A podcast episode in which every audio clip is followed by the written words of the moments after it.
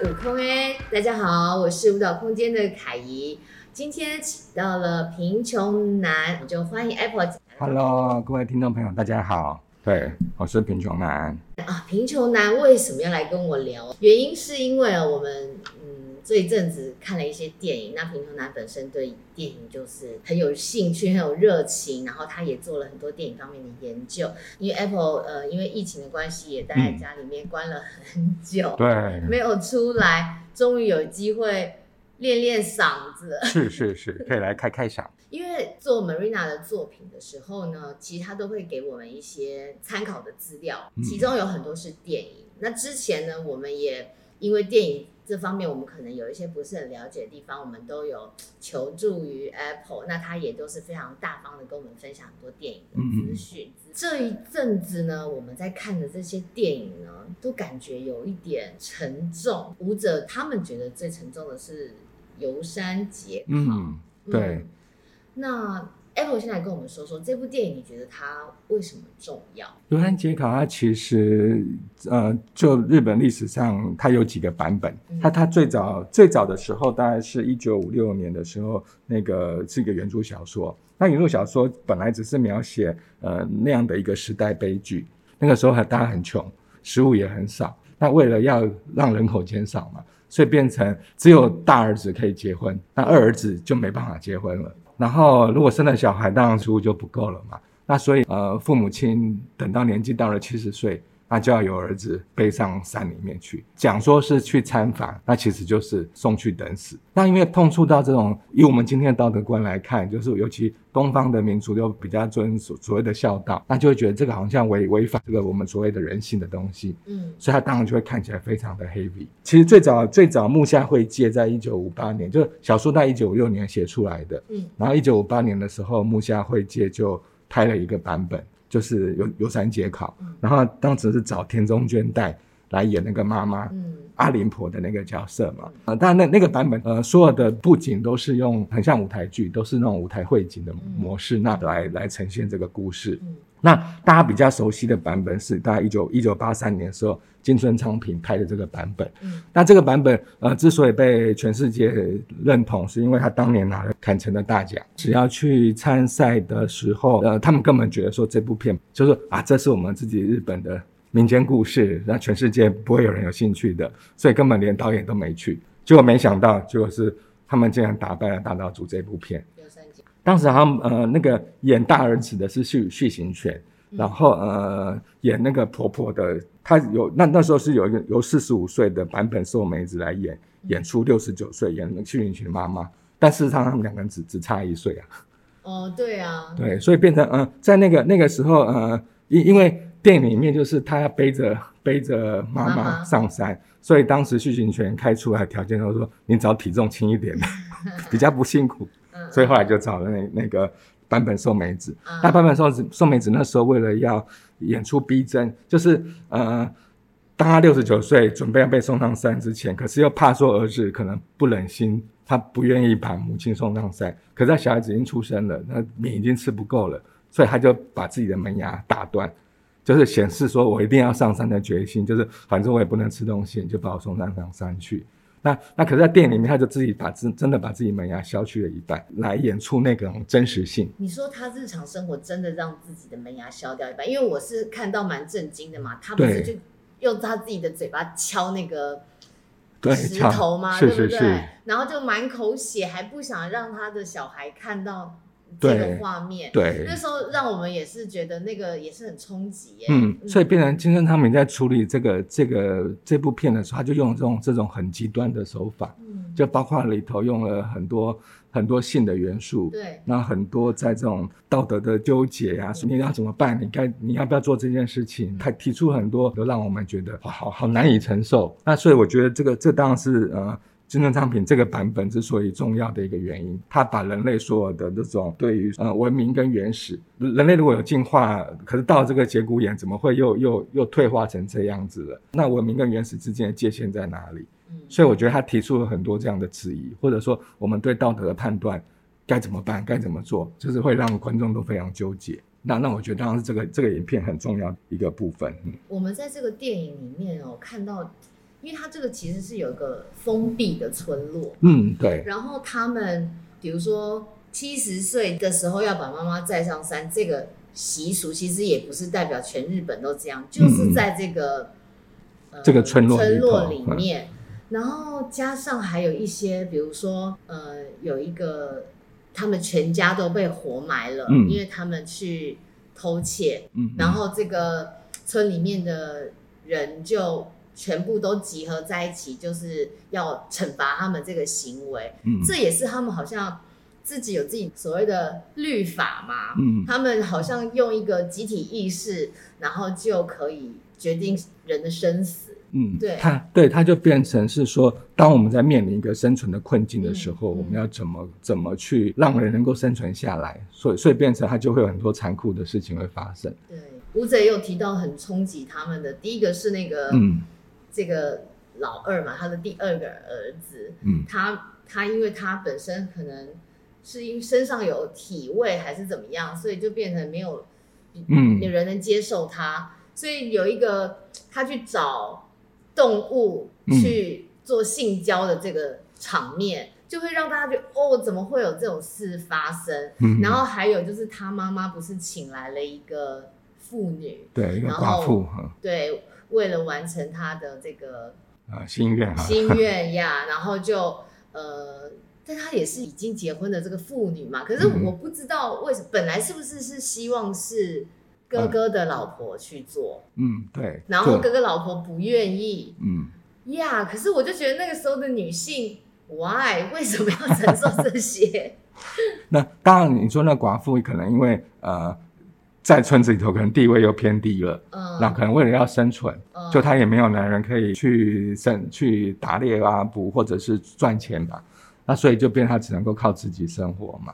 可是为了生存的条件之下，你只好只好接受这样的事情。啊。就所以他其实他用了很多画面来去呈现这种原原始的，然后一直提提醒我们，好像这个繁殖这件事情，嗯、繁衍后代这件事情是很重要，非常重要。对，我、嗯、要生存下去，我就必须得牺牲什么。对，那那有时候牺牲并不是自己啊，就是你是牺牲是可能是亲人，可是牺牲牺牲亲人跟牺牲自己的时候，你要怎么做抉择？那总有一天也会轮到自己是是。对，所以所以这种这种，它它就会造成了一个呃，就所有人看到都会非常的 shock，shock 有很无奈，对吧？对。对刚刚我们讨论到这个繁衍后代这件事情呢，就让我想到，呃，Marina 研究的另外一个电影叫《Honeyland》，中文翻叫什么？蜜大地大地蜜语。对，对，其中让我很深刻的是从土耳其来的那个家、嗯、那家人，然后他的爸爸在跟朋友聊天的时候，因为他小孩真的生的太很多嘛、嗯，然后他们也是一直在。要担心要给要让喂饱这些小孩，所以可是他爸爸却觉得说生小孩就是财富，所以他基本上就会一直想要嗯生出更多的小孩。嗯、这也让我觉得蛮有趣的一个思考。像我们现在人都会觉得说小孩生来很花钱，尽量不要生小孩。嗯，可是他们却是觉得生越多就是越。越表示越富有的意思。嗯，我先回应你刚刚说那个生小孩越多代表财富这件事情。现在大家就呃这个是整个世界的局势有点改观了，就变成说人口就是国力啊。那所以你的生的越多，表示你国力越强。嗯。那所以所以大家从过去的节节育这件政策开始转向鼓励生育。嗯。像像法法国的政策就是，你只要生三个小孩之后，妈妈每个月就可以领薪水了。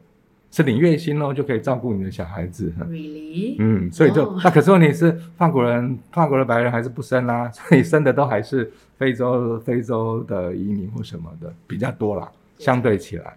可是，在《大地密语》这个部电影里面，我觉得它很有趣。它其实要讲的是讲一个捕风人的故事。嗯，那这个捕风人他有自己的脚步，就是每年每年养多少蜜蜂。可是我我收成的时候，我不会全部就把它收光，嗯，我会留一些。那留一些当然就是为了未来。可是他的邻居来了一票人之后，那这些人的工作模式就是全部收刮一空，他要把资源整个拿光。嗯，那可是拿光之后，隔年就没有东西啦。对，那所以那个捕风人就发现说，哎。这样子不行啊！就就你们如果这么贪婪的话，照理说人类这么贪婪的话，这个大自然就会被匮乏了。这部电影很有趣哦，就是我看完之后就觉得说，哇，这个拍的很好，这个是个剧情片呢。但是后来他就是二二零一九年的时候，就是嗯入围了纪录片奥斯卡的最佳最佳外语片哦，外语片，同时又入入围了最佳纪录片。我想说啊，这是纪录片吗？就会觉得很，但后来就发现它其实哎，其实真的是哎，就他怎么办法把一个一个纪录片拍得像剧情片一样？他听说是拍了很长的时间。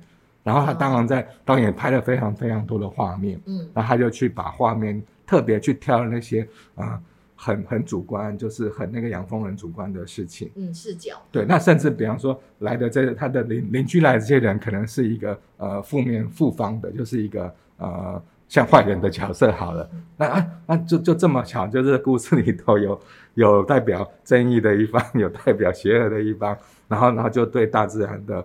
保护跟迫害，就是处理的就非常的微妙，对，很自然的，它就变成想让，就是这个对照，让我们很明显的看到，嗯，那那它也跟游山解考一样，就是哈，那个物大自然的资源是有限的，Yeah. 那所以那那在游山节考的做法，就是我们就是让人类变少，嗯，然后呃繁衍繁衍繁衍后代非常重要，因为要延续这个生命可是我们就要让维人口维持跟。跟整个自然的资源是可以达成平衡的。那大地命语当然也是在讲这样的事情，就是呃资源呃人类有的资源跟跟跟跟人人口要产生一个平衡。嗯，对。可是可是大地命语它就它就呈现了一个负面教材嘛，就是我就要收刮一切，我统统都要，啊统统都要之后，整个大自然就承受不了，对，就会有这样的一个一个对照。对，也是蛮让我看到说。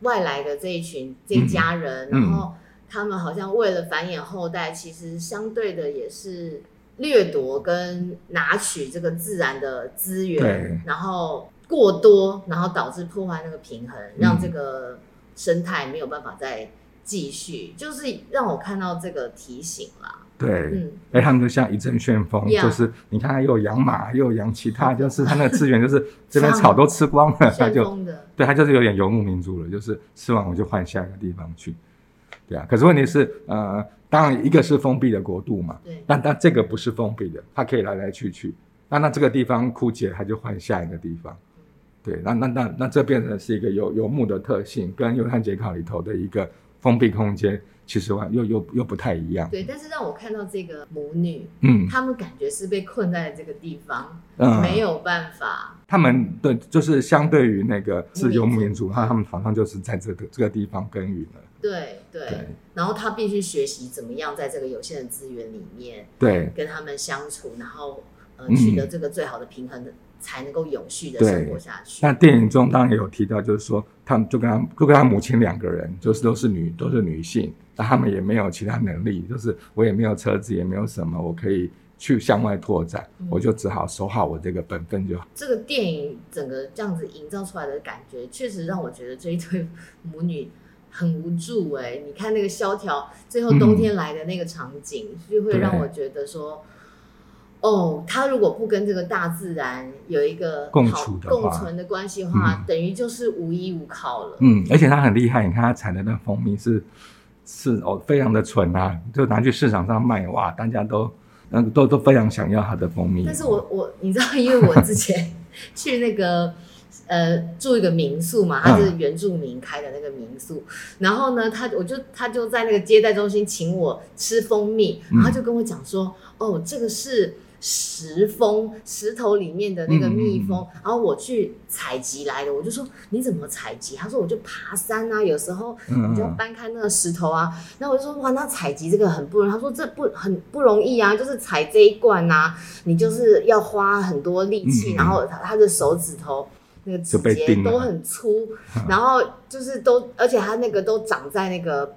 有点危险的地方，所以也是蛮有些人为了采集那个蜂蜜就摔死。嗯、对，然后所以他那个蜂蜜嘛，在我看来，我就觉得哇，很贵耶！那一罐蜂蜜可能两千多块，两千、啊、用用命换来的。对对，然后我就觉得，我看他，我听他讲他采集这个过程，我就觉得哇哇哇，这个这个真的很珍贵。嗯、所以那时候我在看到那部电影的时候，我说，哎、欸，他卖太便宜了，就是我就有在感慨。是啊，他是他是那个。呃，算农民嘛，嗯、可能卖到市场之后就很贵了。对，然然后我就看他们在那边，后来不是也有个商人要来收购那些大量收购那些封面，然后我就觉得好不值，好不值哦。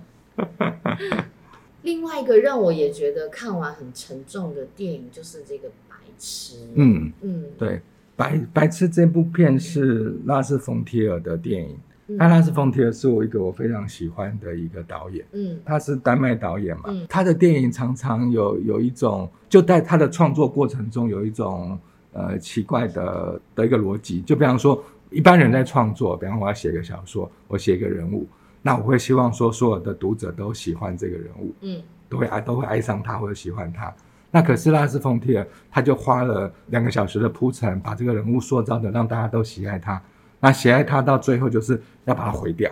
当你铺陈了两个小时，让观众都喜爱上这个角色之后，突然把它毁掉之后，就会有一种很震撼的力量。嗯，那我觉得他常常会玩玩这这种手法，嗯，嗯，像那个。那个在黑暗中漫舞，嗯，就是讲那个碧玉，嗯、就是他花了两个小时让让大家爱上碧玉这个角色。他他眼睛快要瞎了，可是他为了为了要他的儿子能够就医，他就就就只好苦中作乐。那他苦中作乐，就他自己唱音乐剧。嗯，虽然当女工，可是可是他自己呃生活很很困苦，就是现实现实世界是很凄惨的。嗯，可是他会用一种很快乐的方式来自自己娱乐。嗯。那然后，然后但但是最后的时候，他就呃设计了一些一些方式，让他把它毁掉。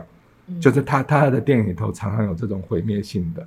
嗯。那比方说像那个《恶夜变奏曲》，嗯，他那个尼尼可基曼也是、嗯、也是花了一段时间让大家都喜欢上尼可基曼这个角色之后，嗯、哇，这个人又很善良，啊又很仁慈，结果最后就是要把它毁掉。对，就那那这个毁掉的力量就很强大。嗯，那白痴这个电影其实也很有趣。它其实整个整个电影的主旋律就是说，呃，一群人要装白痴。那为什么要装白痴？装白痴其实好像逃避社会的责任，他可以逃避一切，他可以他可以活在自己的世界。就他想要占便宜的时候，他可以洋洋自得，因为我就是。我就是不受社会规社会规范的，大家都对我特别宽容啊。对，想要逃避的时候，他也装白痴；他想要去占便宜的时候，他也装白痴。在各方面，他都是获胜者。嗯，那所以就那那就是在利用所谓人类的同情心。嗯，那当然也会讲到一般人好像有这样的一一种奇怪的价值观。那他他的意思是说，呃，人类有这样的一种虚伪虚伪的层面。那所以他拍完这个，在拍这个电影的时候，呃，有有有拍一个纪录片。然后我也看过那个纪录片，那个纪录片他就会对着那个拍纪录片的导演的镜头就就说：“我觉得我有一天会早死，就是我会比较早死，嗯，因为天妒英才啊。”哎呦，就他他就觉得说我实在太聪明了，我怎么会想出这样的这个 idea 去拍装白痴这个事情？啊 这部电影是所谓在呃一九九五年《杜格玛宣言》的时候呃的第二部作品。嗯，那什么是窦玛宣言？就是他们那时候在提倡一种所谓呃影像的自然性。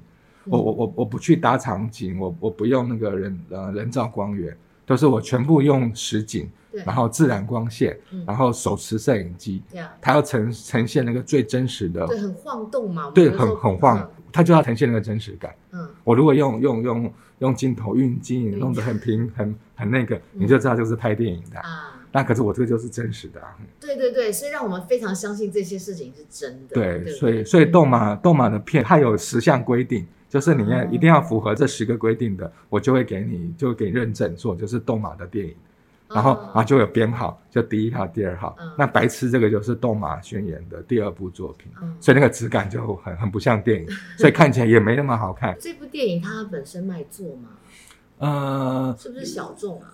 对，是比较偏小众。嗯、但是因为拉斯冯提尔有很多影迷，所以大家会会喜欢看他的片，嗯、就是不管如何都一定要看到他的片。在我拿到那个电影的 list 的时候啊，其实这部片是我最。最难，最就是我最有点害怕要进入的这部电影，因为我看了，嗯、因为我在看电影之前，其实我都看了一些介绍，然后这部电影其实是放在我最晚看的那个选项，嗯、最不想看的，最对，觉得最怕去碰触的这一个怕，嗯、因为一方面我知道他是蛮蛮感感觉拍摄手法其实是蛮写实的嘛，然后又看到这一群人在电影里面做了一些很。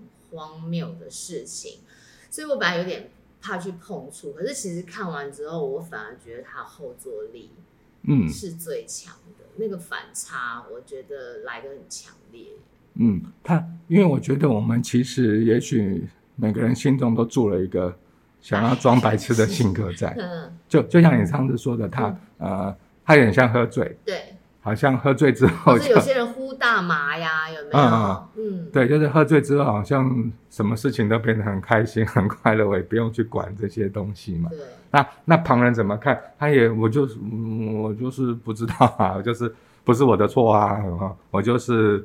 我就是白痴啊，然后所以，所以我可以恣意的、恣意认为的去犯错，或者是啊、呃，就是做我自己。对啊，而且你你所有事情发，我们都觉得他是喝醉了，他做我所有事情都可以被原谅。说啊，他喝醉，他不知道，或者是他都可以说，我喝醉了，我就可以脱罪。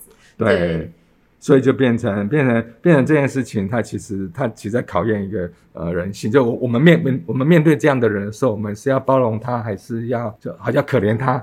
他所以他是他他的等于利用了所谓人类的同情心，嗯，然后去去逞他自己的快乐。骗子一开始的时候，他那个在装白痴的时候，在餐厅里头有点像大闹嘛就是然后去摸人家，然后去拿人家菜来吃。可是，一般人好像就会。啊，算了，对，就是不用跟他们计较，他其实也不知道嘛，嗯嗯，对啊，但是其实殊不知他们其实是有意的，嗯，对，嗯，可是其实我反而蛮同情这群装白痴的人我就有点觉得说，肯定是生活上有些什么事情让他们真的在现实的生活里面没有办法再用他自己的这个角色再过下去，嗯，他必须要。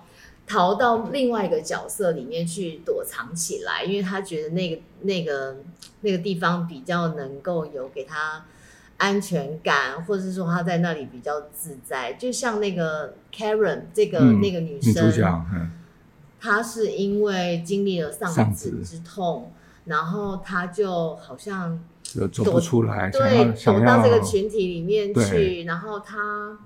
好像在那个时候，他好像短暂的能够忘记他那个非常伤痛的这个对事情。他有时候是有点社交恐惧，他也不知道怎么去面对。Yeah. 就说我儿子过世了，可是我要怎么去面对其他的亲属，嗯、或者说接下来我要怎么生活？Yeah. 他有时候当他不知所措的时候，有时候可能会崩溃，那他可能就换了一个这样的方式，就是装疯卖傻或干嘛的。但是你刚刚讲的同理的时候，我会想说，嗯、如果今天是我们。嗯，我们碰到这样的人，如果他真的太过分的时候，我们会，我们还是会同情，还是说会去制止？可是你跟这些人好像去计较这些事情，好像也是没什么用嘛。嗯，所以就变成你知道说没什么用，那干脆就放任就算了。算，他们变成是一个群体。嗯，那一个群体的时候，可能就会互相激励、跟鼓励、跟跟跟共享，对、啊、对，或者说分享大家的经验嘛，就像是呃罪犯关在监牢里头，互相去研研讨各自的技术，然后等出狱之后就更加厉害。所以他们装白痴的技术，也是因为团体的团体的这个这个形成之下，会变得越来越越来越自自得，Yeah. 自自满啊。有一些在电影里面有一些画面，我觉得很有趣，那时候就让我有一种。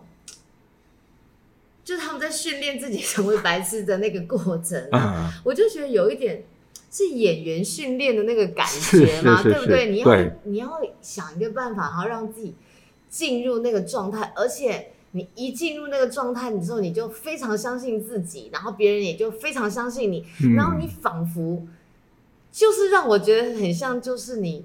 中中邪了吗？起鸡鸡同起鸡，就是他要装白痴也得很专业啊，要不然很容易被识破。对对对对对对对。可是真的好像有时候你，我就记得个画面很有趣，就是有一个人就一直看着天空，看着天空，然后他就笑，他就笑。然后他就进入了那个状态，然后他接着就可以做所有事情的时候，我就觉得说，哇塞，那个 in and out，in and out 可以这样切换。嗯，就他抓到了一个方法了，这是个方法演技啊。对啊，这个也是演员也要训练很久才可以这样。对，所以他们之间有不断的在交流、跟磨练、跟训练自己的技巧。对，这个训练的过程我真的觉得很有趣，真的很也我也在想到说。比如说外面的人啊，嗯、在看我们排练的过程啊，然后就我就这样想嘛，比如说舞舞者常常这样闭上眼睛，然后捕捉这里面的声音，然后他们要开启他们很细微的那个 sensation，然后可是从外面的人看，想说在干嘛啦？可是他们。就是舞者闭上眼睛之后，他们好像我们就说 sensing heat，你去感觉那个温度，然后感觉那个空气里面的流，然后去感觉那个指尖的那个那个毛细孔的张开，可以引导你去什么地方。然后舞者在这个探索过程中，他们真的相信，所以他们开启了他们的动作，嗯，然后他们真的相信，然后他们就好像跳起舞来。可是我就在想说，旁边的人在看舞者在做这些事情的时候。是不是就想说你们在干嘛？就是舞者就进入了那个状态。我就是在看那个白痴的时候，我就有一个很深、很强烈的这个感觉，就是我们进入这个状态的时候，我们就觉得我们可以去到任何地方，我们就相信所有的东西都可以让我们活起来，然后所有的东西都是成为我们舞蹈的这个驱动力。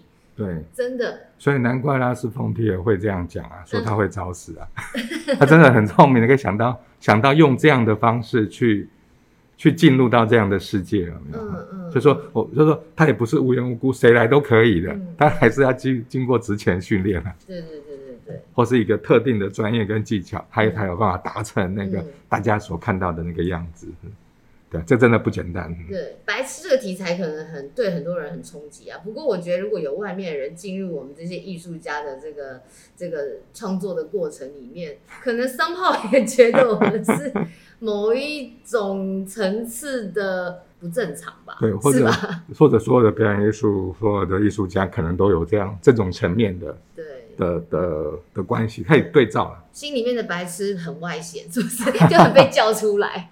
对，对会去运用运用这样的一个一个方式。对对，嗯、但是最后那个 Karen 回到家里面的、嗯、家里面的人的对他的那个冷漠，他先生最后对 Karen 他想要尝试在家里面把他这里面的那个白痴叫出来，嗯，但是他开始进入那个状态的时候，他的先生就这样子给他。一巴掌下去的时候，其实那个对我来讲也是觉得有点很 sad。嗯，就就是刚刚就就是刚刚我们提到说，如果是我们今天看到这样的人，我要去怎么怎么对待？可是当你不认识他的时候，你当然就有同情心。可是你你你当你是熟悉的人的时候，那可能就会有另外的状态会会发生。对啊，所以我觉得这个这也是一个这个电影里头说要探讨的探讨的一个元素之一。里面同样场景是发生在一个封闭的小岛，这个《Wicker Man》这一部影片，嗯、它也是农作不容易生长，嗯、然后其实某程度也是粮食蛮缺乏，对吧？所以他们才要。举行这个祭典。The Wicker Man 这部电影其实蛮有趣的。Wicker Man 直翻他是个柳条人嘛，嗯、那柳条人就是他用柳条去搭了一个巨人的形态，后然后对，然后要把它点火烧掉。嗯、它好像是一个英英国北方一个一个种族的。的一个习俗，哦，呃，看起来这个岛好像自给自足，嗯，它还是会有很多匮乏。如果天气不好，农作物收成就不好。嗯，因为英英国警方收到了一个女孩的失踪的一求求助信的报案信，所以他就要来调查。嗯嗯，可他来调查的时候就处处碰壁。对，整个电影就是处在一个悬疑，在调查。那调查的过程中，我们就会发现说，好像真的是活人献祭哦，里头应该是要很惊悚。或者是很悬疑的影片，嗯、可这里头放的音乐都是很愉快的，很很那个，所以就变成好像这个很紧张兮兮的这个官方的人物啊、呃，是一个非常严肃严谨。那可是这个岛里面本来就是处在一个非常祥和跟愉快的氛围，嗯，所以它就产生了一个冲突。对啊，那那当然这个冲突感就会给这个片子带来一些呃不同的怪怪的样子。命案调查的。线索一步一步的就带领观众去看到了哦，原来他们在干什么？嗯，那个神秘性，你后来你会发现说，到底什么是对的，什么是错的，嗯、什么是好的，什么是坏的，好像也没有一个正确答案。就是嗯、呃，这个英国来的这个警方，就是真的代表正义吗？嗯，还是说他们本来就自己的信仰，自己的生活的一切，他为什么要去接受不同的价值观的？评论或判断，对，但是后来好像渐渐的发现，这个警官才是真正的被牺牲的对象，对，对啊，所以就会觉得说，哎，他其实还蛮讽刺的。就是其实今天看来都还觉得，哎，这个片子怪怪的。对，就是怪怪的，就是里面的那些岛民都是做的一些事情，都蛮让人匪夷所思的。嗯、对，而且他好像有他自己的一套生存模式。嗯嗯，对啊。对，然后最后那个，最后这个整部电影最后最后说的那个场景，也是让我觉得很很冲突。他在那个大的巨人里面呼喊火要这样烧起来。可是你看围着那些人，全部都非常的快乐，快乐非常的开心，嗯，因为就要丰收了。呀、yeah，对啊，就最后留给人的那个感觉也是觉得好冲突。对，所以他也是把那个所谓的原始跟文明、嗯、这两个事情把它放在一起看，嗯嗯，也在探讨相同的一个议题，嗯嗯，就是说呃，什么是文明，什么是野蛮，对，什么是原始，他他他好像就就一直在触碰这样的触碰，而且其实一直在。颠覆我们的认知，然后让我们有一个不同角度的思考，去去醒思我们现在所谓的我们的认知，嗯，到底是怎么造成的？对，所以这几部片其实它其实都有一个很强大的一个主题，都是在逼迫我们去想，去想，说它它跟我们平常什么不一样，然后哎，好像很特别，然后或者说帮助了我们去想一些我们不愿意去面对，也很少去思考的问题。我觉得它在道德、在人性上，它都有一个很强的，都有一个很强的主题在里头。我们进入 Marina 的这些研究之后。我们就开启很多不同的思考跟对话。其实，在 Marina 的作品里面，其实通常也都是希望说，他的作品能够唤醒观众，引发观众有不同的角度来去看我们现在的处境。我们有所谓的道德束缚，有所谓社会规，身为人应该要做的事情，很多困境是还没办法去想的，对，或者还没办法去经历的。对，你在看电影的时候，你会想说，我会怎么做？那那他就会形塑说你的性格是什么样子的。嗯，那透过这些电影，其实认识的是自己。对对、嗯，谢谢谢谢平雄男今天跟我们的分享。嗯，那呃，我们当然也很期待，就是说我们一起进入 Marina 的创作世界之后呢，这舞者到底在台上，在这个创作过程中，到底会遇到了什么，嗯、或者是说他们把他们放在这样的处境里面。他们会怎么样把自己拿出来，让大家看到他们会如何解决，或是如何处理现在自身的这个对状况？这样我也好想看舞者怎么进入变成装白痴的过程，对，就进入那样的一个一个一个状态。对对对，呃，我们真的很期待哦。Marina 已经、嗯、现在已经在台湾了，然后我们很快的就要跟他。嗯呃，一起工作，一起工作了。那也邀请所有的观众朋友可以一起进到剧场里面。八月二十六到八月二十八，我们在台北艺术中心的蓝盒子剧场《一托邦喧哗，沉默不在》这个最新的演出带给大家。那我们也邀请 Apple 可以一起来剧场欣赏我们的演出。OK，那我们今天就谢谢，然后谢谢大家，嗯、拜拜喽，下次见。拜拜。